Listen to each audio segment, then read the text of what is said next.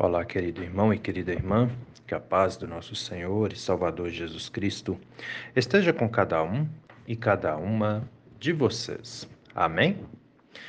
Hoje é sábado, dia 4 de fevereiro, e antes da nossa reflexão, quero convidá-los e convidá-las para as atividades que temos nesse final de semana em nossa paróquia Apóstolo Paulo. Lembrando que hoje às 19 horas, a partir das 19 horas, na comunidade da Vila Lense, temos o encontro de jovens. Atenção vocês, jovens, adolescentes, todos são convidados a participarem conosco a partir das 19 horas na comunidade da Vila Lense do nosso encontro da juventude. Também hoje, às 19 horas, temos culto na nossa comunidade de Ribeirão Grande do Norte. Atenção, pessoal que mora em Ribeirão Grande do Norte, hoje temos culto às 19 horas lá em nossa comunidade.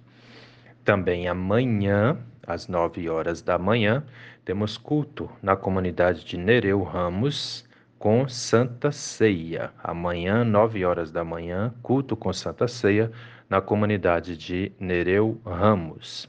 E também amanhã, às 19 horas, temos culto na comunidade da Vila Lense, também com Santa Ceia. Amém? Todos são convidados, convidadas a participarem, a celebrarem conosco e igualmente muito bem-vindos e bem-vindas também. Sendo assim, vamos meditar na palavra. As palavras das senhas diárias para hoje trazem do Antigo Testamento o livro de Gênesis, capítulo 28, versículo 2, onde diz assim: Jacó fez um voto a Deus. De tudo o que me concederes, certamente te darei o dízimo, disse Jacó. E do Novo Testamento, as senhas diárias trazem para hoje a segunda carta do apóstolo Paulo aos Coríntios, capítulo 9, versículo 6, onde o apóstolo Paulo diz: Aquele que semeia pouco também colherá pouco, e o que semeia com fartura também colherá com fartura. Querido irmão e querida irmã que me ouve nesse dia, Alguma vez na sua vida você já parou para pensar a respeito da importância da sua oferta ou do seu dízimo ou da sua doação na casa de Deus? Já parou para pensar nisso? A sua contribuição mensal, né, na igreja? Já parou para pensar nisso? Tem gente que vê né, o ato de ofertar, de doar, de contribuir ou de dizimar como algo extremamente normal, né? Tem gente que inclusive vê como algo necessário, né? Eu tenho que ofertar na casa do Senhor porque a casa de Deus também precisa de dinheiro para se manter, né? Uma questão bem prática. E tem gente que pensa assim: não, para que, que a igreja precisa de dinheiro? Né? São, são os mais diversos é, pensamentos aí a respeito de uma mesma questão. Né? Tem aqueles que ofertam com muita alegria, gratidão no coração, inclusive. Tem aqueles que vão com essa alegria, essa gratidão e a consciência de que de fato é necessário para manter os trabalhos da igreja. E vai ter também aqueles que dizem: não, igreja não precisa de dinheiro, né? Para que precisa de dinheiro? Pois é. Como é que é isso para você? Você acha que temos que ofertar na igreja? Você acha que temos que dar o dízimo, as contribuições, as doações? Ou você acha que não?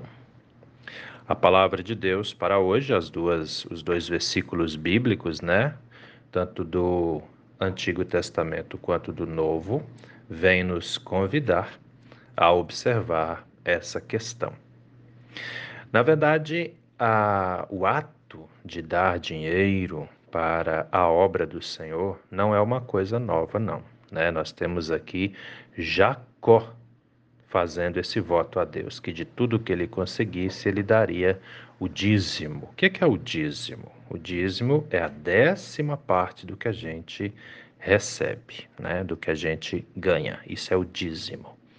E o Jacó, lá no Antigo Testamento, vê que ainda estamos aqui no livro de Gênesis, o primeiro livro da Bíblia, né?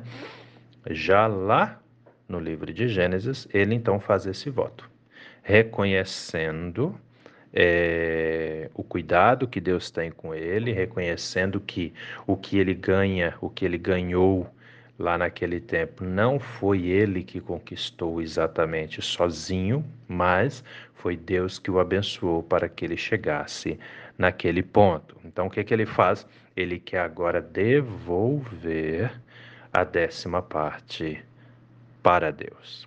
E aqui nós precisamos entender uma coisa muito importante. O dízimo, prestem bastante atenção. O dízimo, a oferta que a gente dá na hora do culto, né? A, a, contribuição mensal. Tem gente aí que me ouve que de repente não é luterano, vai perguntar, mas o que é isso, contribuição mensal? É que na igreja luterana é praticada, né? Uma contribuição mensal né? Mas também temos luteranos que dão o dízimo, mas a igreja mesmo ela não não não taxa esse valor, né? Ela ela convida a pessoa a ofertar, a contribuir, ah, mas não é o dízimo, né? É, é, é são valores menores aí que o dízimo, inclusive. Ah, então, assim, tem essa questão. Seja lá, a oferta no culto, uma doação, o dízimo ou a contribuição mensal. Nós precisamos entender, todos nós precisamos entender. Essa atitude de ofertar, de doar, de dizimar, de contribuir, isso não é um pagamento para a igreja. Tem gente que pensa que é assim, eu vou lá pagar a igreja né? A gente não paga a igreja. A visão de dizimar, de ofertar, de contribuir é algo bíblico. E vocês podem ler a Bíblia de vocês aí em casa de capa a capa. Você não vai ouvir nada sobre pagamento para a igreja. Não. Toda oferta, dízimo, doação, contribuição isso, na verdade, meus queridos, é uma devolução de parte daquilo que recebemos. Mas devolve para quem? Devolve para Deus, na casa do Senhor. Entende? Então, assim, o que Jacó está fazendo aqui é um ato de gratidão. Em gratidão a Deus, ele está dando o dízimo, ou seja, ele está devolvendo parte, a décima parte daquilo que ele recebeu. Aí tem gente que fala: Meu, mas isso é muita coisa. Vamos com calma aqui. A décima parte foi dada. Isso significa que 90% ainda ficou com a pessoa.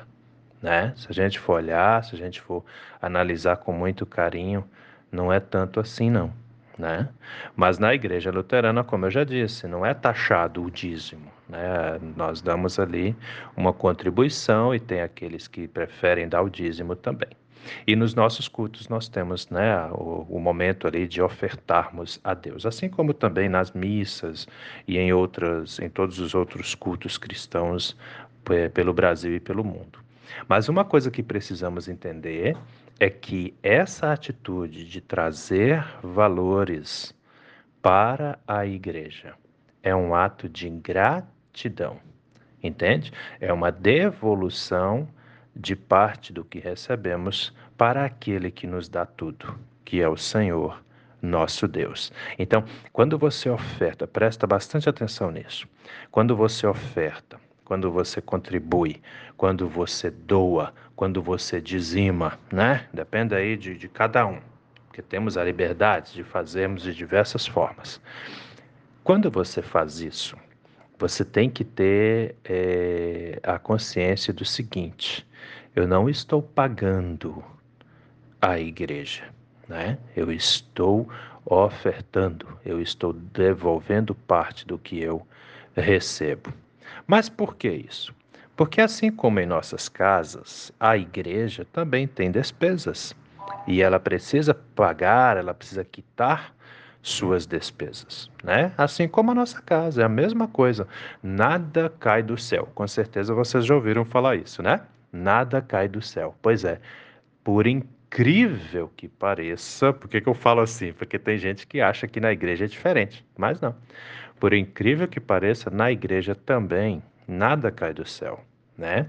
A igreja é mantida pelas ofertas, doações, contribuições e dízimos dos seus membros.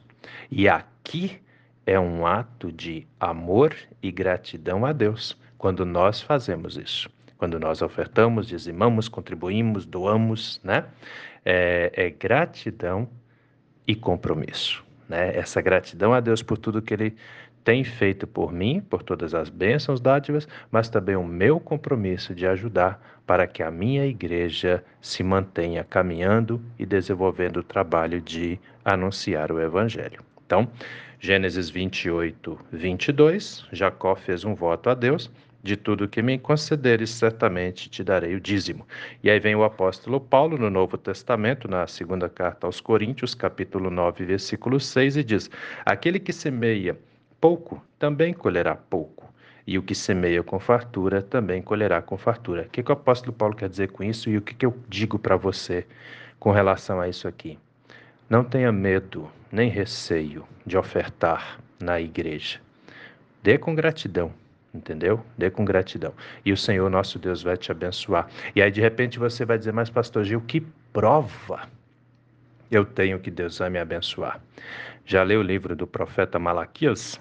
É o último livro do Antigo Testamento. Logo depois de Malaquias já vem o Evangelho de Mateus, que é o primeiro livro do Novo, né? Em Malaquias, capítulo 3, versículo 10, Deus dá uma ordem para todos nós ali. Ele fala: Trazei os dízimos à casa do Senhor, para que haja mantimento na minha casa. E ele ainda diz o seguinte: E provai-me nisso, se eu não vos abrir as janelas dos céus e derramar sobre vocês bênçãos sem medidas. Dependendo da versão de Bíblia, vai mudar um pouquinho a palavra, mas a essência do texto é a mesma. Então, o que, que Deus está te falando com isso? Oferte, doe, contribua para a sua igreja e Ele vai te abençoar. É isso que Deus está falando aqui, entende? Então oferte, doe, dizime, não sei qual é a sua prática, né? Contribui e faça isso com carinho e gratidão. E meu querido, minha querida, eu tenho certeza absoluta, esse valor não vai te fazer falta nenhuma, tá? Acredite no que eu estou te dizendo e pelo contrário, você ainda será muito e muito abençoado e abençoada pelo Senhor nosso Deus. E por que, que eu falo isso com essa tranquilidade? Porque não é o pastor Gil que está falando, é a Bíblia, a palavra do Senhor. E na palavra de Deus nós podemos confiar. Amém? Pensa nisso com carinho, meu irmão. Pensa nisso com carinho, minha irmã, porque essa palavra é para mim, é para você, é para todos nós. Vamos orar?